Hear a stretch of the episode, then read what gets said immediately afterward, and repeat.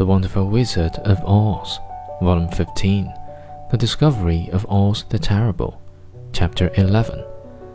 This I hung from the ceiling by a wire, said Oz. I stood behind the screen and pulled a thread to make the eyes move and the mouth open. But how about the voice? she inquired.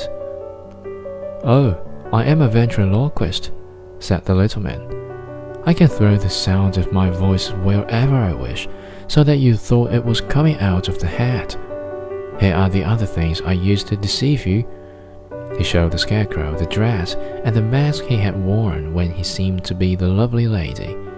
And the Tin Woodman saw that his terrible beast was nothing but a lot of skins sewn together with slats to keep their sides out. As for the ball of fire, the false wizard had hung that also from the ceiling. It was really a ball of cotton, but when oil was poured upon it, the ball burned fiercely